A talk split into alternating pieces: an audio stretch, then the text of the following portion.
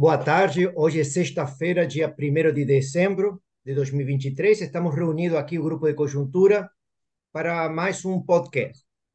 Esta semana, a gente teve eh, várias eh, informações sobre o mercado de trabalho. Já faz tempo que a gente não estava conversando sobre o mercado de trabalho.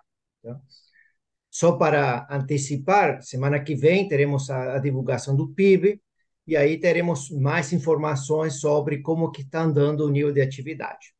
Mas esta semana a gente gostaria de nos concentrar sobre eh, algumas informações que a gente tem no mercado de trabalho. Basicamente, eh, anteontem saiu a informação do CAGED, tá?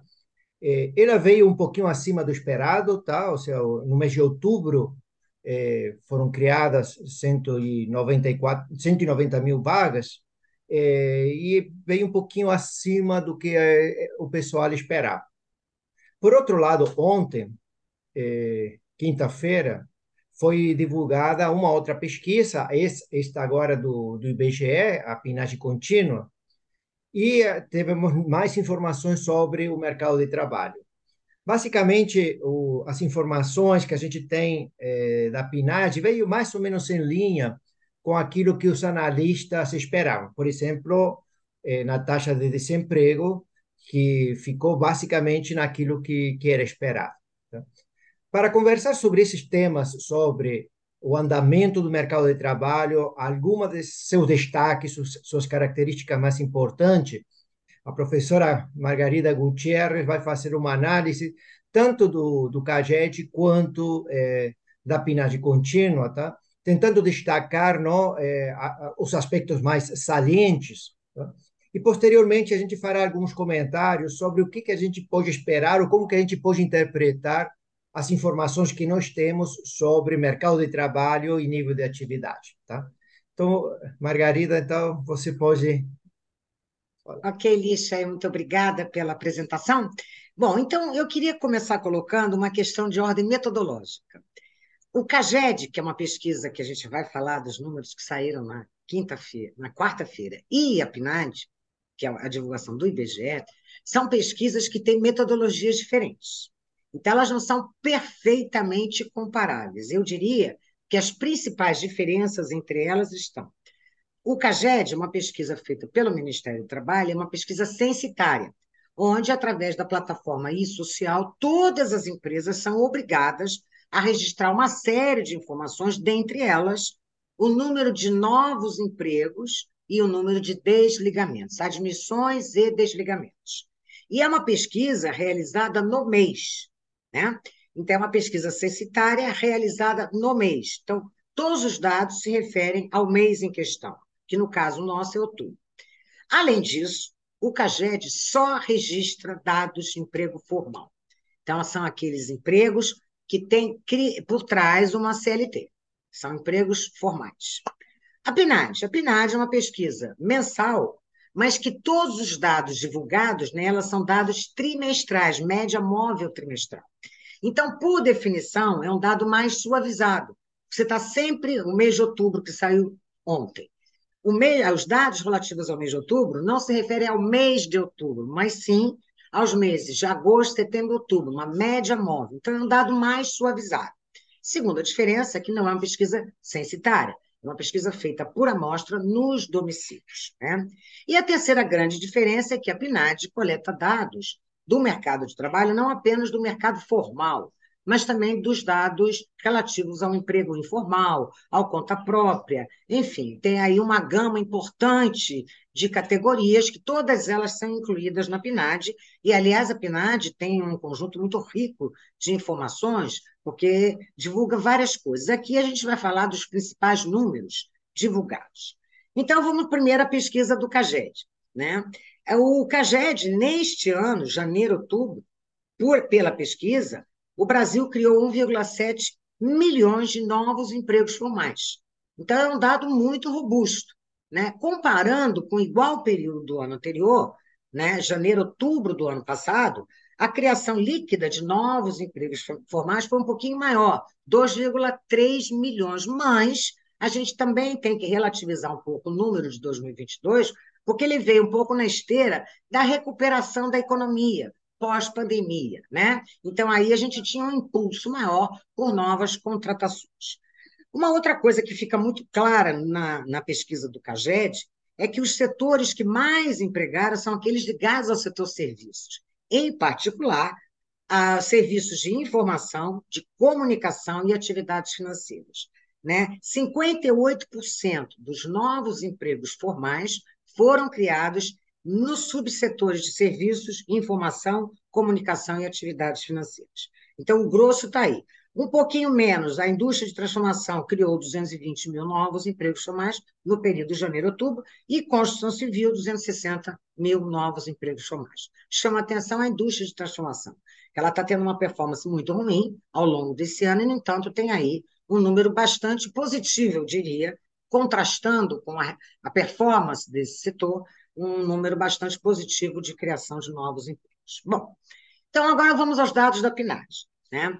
A PNAD, ela, como o Lixa colocou, ela mostrou a queda contínua da taxa de desemprego, que é algo que já vem acontecendo ao longo de todo o ano, apesar da manutenção da taxa de participação.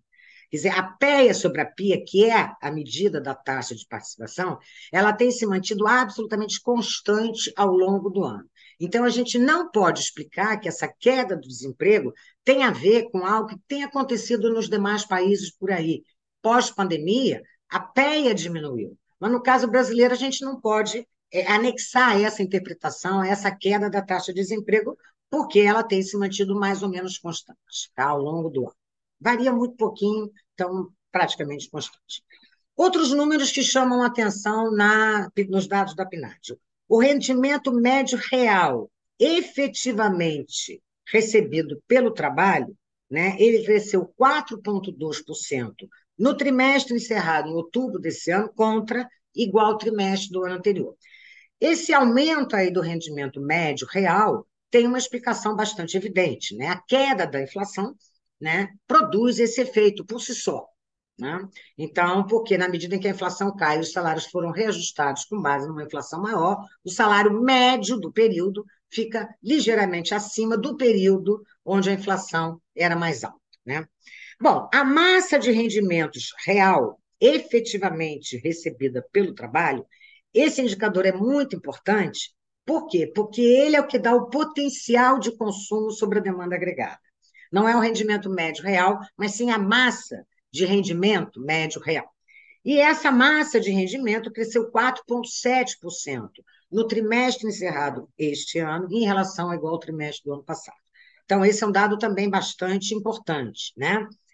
O nível de ocupação chegou ao recorde de 100 milhões de pessoas. Isso é recorde na série histórica é, e representa um avanço de 0,5% no trimestre encerrado 2023, outubro, contra igual período do ano anterior. Né? A taxa de informalidade tem se mantido mais ou menos constante. Então, o que a gente pode depreender desses números, sem análises mais pormenorizadas, porque a PNAD é muito rica, como eu coloquei em termos de informação, é que o mercado de trabalho continua né, bastante resiliente. Por que, que a gente está chamando atenção para isso? Porque o nível de atividade econômica ele está desacelerando. Há uma perspectiva, o PIB do terceiro trimestre vai ser divulgado agora pelo IBGE, na próxima semana, no início, e ele, a maior parte dos analistas já tem aí né, uma perspectiva de que esse PIB deve ter uma taxa de crescimento negativa, né, por todas as pesquisas que já saíram, a pesquisa industrial, a pesquisa comercial, a pesquisa de serviços, né? Então, isso tudo já está mais ou menos é, projetado e nós teremos provavelmente uma queda né? Então, aí vem a pergunta: mas o que está acontecendo com o mercado de trabalho? Ele ainda não está sofrendo esse efeito. A gente sabe que o mercado de trabalho ele opera com defasagens. Né? Então, ele é o último a entrar na crise, né? e é o, o, é o último a entrar na crise e é o último a sair da crise, num processo de recuperação. O que a gente está vendo hoje é uma desaceleração da economia, mas o mercado de trabalho ainda não deu sinais nem com lag, nem com nada, ele ainda não deu sinais de que ele está começando a acomodar. Embora, agora a gente pode abrir essa discussão, né, Lixa, falar um pouquinho de perspectivas, que, que a gente pode depreender daí, daqui ah. para frente. Lixa, então vamos lá. E, eu gostaria só fazer dois pequenos comentários metodológicos, só para complementar um pouco a apresentação da, da Margarida. Um ponto é que essa taxa de desemprego, que no mês de, na média de três meses, como a Margarida falou, agosto, setembro e outubro, foi de 7,6%, é, na verdade, deveria ser corrigida de alguma forma pelos, por um é, comportamento sazonal. É, esse mês, esse trimestre, não, encerrado em outubro, é notada, notadamente um período em que existe muita mais contratação de mão de obra, não seja pelas encomendas que foram feitas na indústria, seja pela ativação do comércio agora no, no final do ano. Se a gente corrigisse por algum componente sazonal, isso é claro que sujeito a, a vários comentários metodológicos sobre eh, ajuste sazonal, mas ela seria um pouquinho maior, 7,9. Tá? Então, temos, de qualquer forma, devemos ter, eh, provavelmente este ano, uma taxa de desemprego média do ano por volta de 8%, não? bastante baixa. Tá? Então, uma coisa seria esse, esse, é, a importância do componente sazonal é, nesses dados. O segundo ponto, que é um ponto que a Margarida destacou, o fato de é, a gente ter por primeira vez um número de ocupados superior a 100 milhões, isso se deve, em parte, porque é, a PNAD é, que, como a professora Margarida falou, é, é, feita por amostragem, não? um pequeno número de domicílios são consultados e analisados. E depois, usando a projeção de, da população que o IBGE tem, é feito uma análise sobre o número de ocupados, uma, uma inferência é, quantos ocupados a gente tem ou quantas pessoas desocupadas tem a, é, a nível nacional. Tá? O problema está de que é, o censo que foi feito este ano teve uma, um número de pessoas aqui na população no Brasil menor que aquilo que tinha sido a previsão do IBGE. E esses dados do censo ainda não foram carregados na PNAD. Provavelmente devem ser carregados no começo do ano que vem, a partir do mês de março, provavelmente. Tá? Então, se a gente corrigisse se a gente corrigisse esse número, é, essa amostra da, da, da PNAD, pelo que seria nos dados é, do censo, o número seria menor que 100 milhões. Não poderia estar o número de ocupados no Brasil poderia estar mais perto de eh, 94 milhões. Mas a população a população brasileira também é bem menor, não? O censo mostrou que eh, a população brasileira são 203 milhões, tá? Então eu queria só fazer um comentário desses dois pontos, não? a importância da sazonalidade e o fato que a PNAD ainda vai ter que corrigir esses dados que foram apresentados hoje quando carregue o, o censo na sua é, base. Tá? Mas o ponto que Margarida eh, destacou, não? o ponto que a Margarida destacou, o que, que a gente pode esperar sobre eh, mercado é de trabalho? Pergunta. Basicamente, o que, que a gente pode esperar sobre é. emprego e rendimento do, do, do trabalho. Tá? Então, a Margarida basicamente está nos é, fazendo o cenário que ele está falando, é que, é, por um lado, é, a gente está vendo é, ainda o mercado de trabalho bastante é, aquecido, seja porque é, a taxa de desemprego está caindo, tá? Na verdade, na margem, o nível, a população ocupada está um pouquinho mais estagnada, não? Ela já não está crescendo tanto. O que está crescendo é. mais é o rendimento médio, tá? É. Mas se a gente for fazer uma inferência olhando para o mercado de trabalho, a gente deve deve esperar, tá? Que esse essa população eh, ocupada fique relativamente estagnada, não não cresça no, nos, nos próximos eh, trimestres que forem sendo informados, não? No mês de novembro, dezembro, tal e que em algum momento do ano que vem é, isso pode reverter acompanhando o nível de atividade. Tá? O problema que a Margarida destaca é que o mercado de trabalho tem uma defasagem em relação ao nível de atividade. Tá? E não sabemos exatamente quanto que é essa defasagem, Margarida, não? ou qual seria a elasticidade é. do, do, emprego em relação ao, ao produto. Tá? É. Mas, é, em princípio, é, a gente deveria esperar uma, uma certa estagnação da, da população ocupada. Tá? Um ponto que Margarida destacou que é importante é sobre taxa de participação. Ela tem destacado que tem ficado estagnada, não? tem ficado basicamente num patamar 61,5, sei lá, a última informação é 61,7. A gente acha que isso podemos esperar que isso continue, não? A oferta de trabalho continue relativamente eh, fixa nesse sentido, tá? E mas devemos ter uma redução provavelmente da demanda de trabalho, tá? Mas não sabemos exatamente quando, tá? Então, um pouco os analistas têm falado isso, não? Os sinais não estão claros ainda. Se a gente tivesse que dar é, uma tendência, a gente diria que tem uma tendência baixa. Tá? É, está difícil prever, isso. Margarida, é, é. o montante e o momento em que essas coisas Isso vão acontecer. Inclusive, Lixa, lá no início do ano, as perspectivas é que o mercado de trabalho, nesse momento, já estaria num processo de desaceleração maior, caso se confirmasse a desaceleração prevista para o segundo semestre. E isso ainda não aconteceu. Como você colocou muito bem, na margem, a gente percebe um crescimento um pouco menos vigoroso mas nada a ponto de dizer, olha, o setor já entrou em compasso com o nível de atividade econômica. É. Você destacou não uma palavra que é a palavra resiliente, não? O mercado de trabalho se mostrou resiliente, não? A gente Porque tem a gente, usado muito. É. A gente esperava uma desaceleração do mercado de trabalho em, e, digamos, por essa razão a gente é mais cauteloso no momento em relação a nossas é eh, as nossas perspectivas, tá? para a gente não errar de novo, né, Liz? Tá? De qualquer forma, o rendimento médio, esse sim é continua crescendo. Tá? É. Isso tem muito a ver com a queda da inflação, né? Porque, na verdade, o que interessa não é o salário pico nem o salário base, é o salário médio do período. E se no período em questão a inflação é menor do que igual período do ano anterior, o salário médio, com uma inflação mais baixa, aumentou. Margarida, e em relação à qualidade do emprego, não? um pouco da tua análise. Eu acho que tem se mantido, Lixa, porque a taxa de informalidade, que é um indicador que o IBGE lá calcula para a gente tal, tem se mantido sim.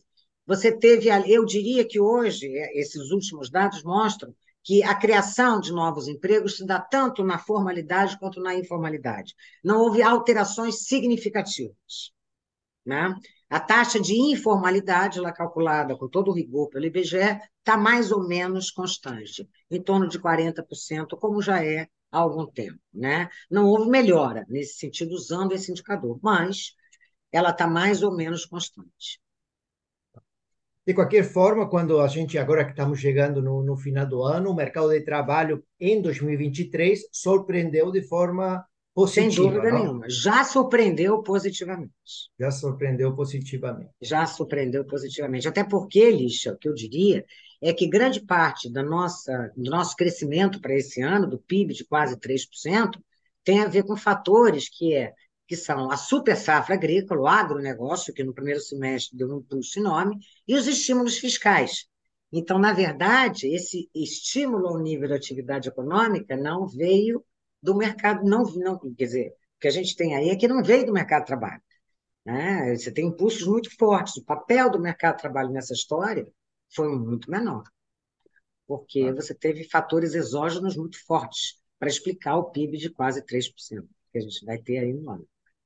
Tá. Então, a gente vai ter que continuar analisando e estudando Analisando. um pouquinho o mercado de trabalho é. um pouco para entender um pouco melhor sua dinâmica, dada essa surpresa que a gente teve este ano. Tá? É. é que tem outra surpresa na economia brasileira, não? Por exemplo, é, este, esse resultado surpreendente do mercado de trabalho deveria criar pressão no, na inflação de serviços, por exemplo. E isso não tem acontecido, não? É outro enigma, não? Outras são temas e no que... consumo das famílias também, Liz. E a gente não está vendo isso acontecer. Isso. Tá. É consequência, sempre eh, a gente fica sempre pesquisando e analisando, se surpreendendo com é. algumas dinâmicas que, que não estão é. tão claras. Tá? De aí não que a gente precisa ser cauteloso em relação à nossa sinalização. Tá? Em, em princípio, existe uma, uma tendência à baixa na criação de é. ocupação e um desaquecimento do mercado de trabalho. É.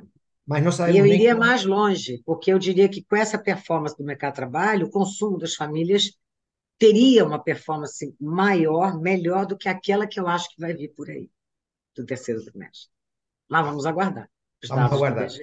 Como a gente falou, semana que vem temos na terça-feira a divulgação do, do PIB e a gente repercutirá e analisará esses indicadores não, de nível de atividade e do PIB.